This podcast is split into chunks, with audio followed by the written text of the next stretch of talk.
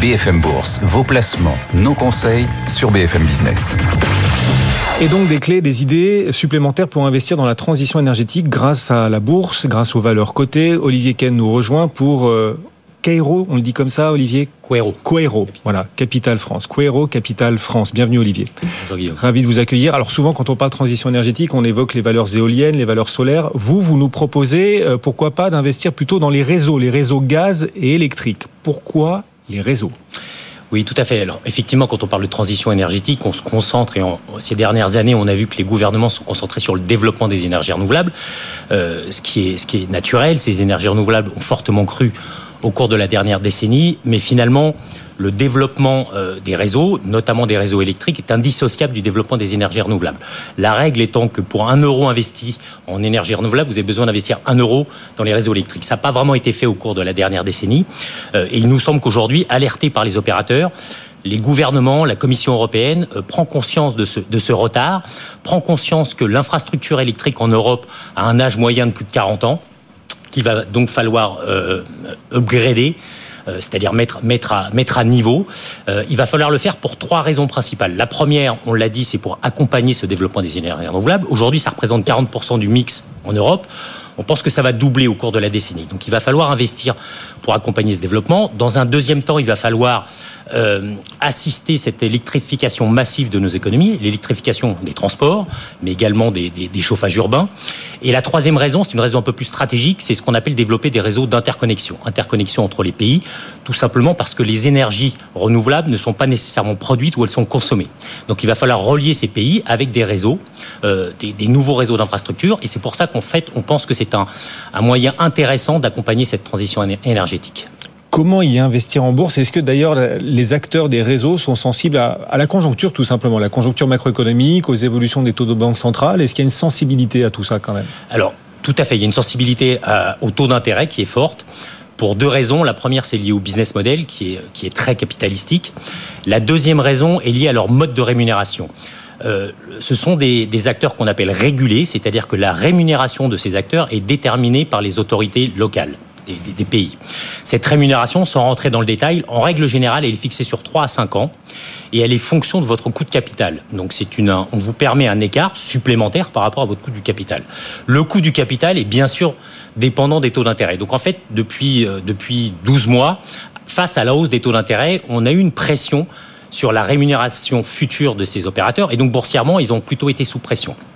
On pense aujourd'hui que c'est intéressant de s'y intéresser à nouveau, mhm. pour deux raisons. Parce que les taux vont baisser, allez hop. Alors, parce que les taux, en tout cas, le consensus, c'est qu'on arrive à la fin de la, hausse des taux, donc ça c'est la première chose.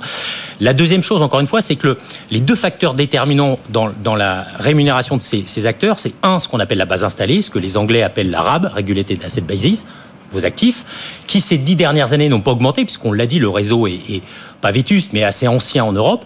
Et la deuxième raison, c'est cette rémunération. En fait, on peut avoir temporairement un décalage avec des taux d'intérêt qui montent et une rémunération qui était fixée sur 3-5 ans, euh, donc un écart qui se resserre. Aujourd'hui, dans un certain nombre de pays, euh, en Belgique, en Allemagne, en Italie, la rémunération a été augmentée. Elle a été augmentée pour compenser la hausse des taux d'intérêt. Elle a été également augmentée pour stimuler l'investissement nécessaire dans ces, dans ces réseaux. Du coup, quitte à investir dans la transition énergétique à travers les réseaux, les réseaux gaziers, les réseaux électriques, quels acteurs cotés en bourse est-ce que vous choisissez de privilégier? Alors comme souvent on s'intéresse aux jeux purs, oui. euh, je vais donner deux exemples. Le premier dans les réseaux électriques, en fait c'est une société belge qui s'appelle Elia, euh, qui est détenue par le par le gouvernement, par l'État belge, pardon.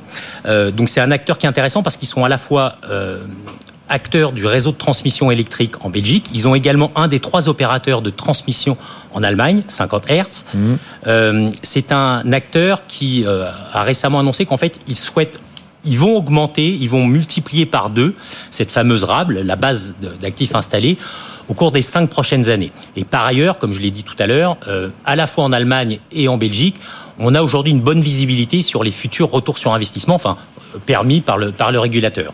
Donc Elia, c'est un premier acteur. Encore une fois, elle a pas mal souffert l'année dernière euh, dans ce contexte de hausse des taux d'intérêt. Ça nous semble intéressant, sachant que euh, on sait qu'Elia, sur les deux, trois prochaines années, va devoir faire appel au marché pour financer son, son CAPEX. Donc je dirais qu'en termes d'investissement, il faut peut-être y aller en, plusieurs étapes. Le deuxième exemple, cette fois en, parlant des réseaux gaziers, euh, c'est une société italienne. Pourquoi l'Italie nous intéresse? Tout simplement parce que l'Italie est d'ores et déjà une porte d'entrée du gaz en Europe. Et en plus, une société, qu'elle soit italienne ou belge, par exemple, c'est éligible au PEA. On le dit aussi, ces Exactement. sociétés dont vous nous parlez sont toutes les deux éligibles au PEA. Ouais. Donc Snam est un opérateur, donc euh, est un opérateur italien de réseau de transmission et de distribution du gaz. Ils ont d'ores et déjà des routes, encore une fois, ils importent du gaz d'Azerbaïdjan, de Libye, d'Algérie. Euh, la, la, la, la thématique du gaz est très intéressante pour deux raisons. La première, c'est pour des raisons stratégiques. Suite à l'invasion de l'Ukraine, l'Europe veut couper sa dépendance au gaz russe. Il va donc falloir augmenter ses routes, augmenter l'infrastructure pour importer du gaz naturel liquéfié. Euh, donc ça, c'est le premier driver, je dirais, à court terme. Et on sait d'ores et déjà, compte tenu des plans d'investissement, qu'on va avoir à peu près deux à trois fois plus de gaz naturel liquéfié importé à partir de 2025. Snam va en bénéficier.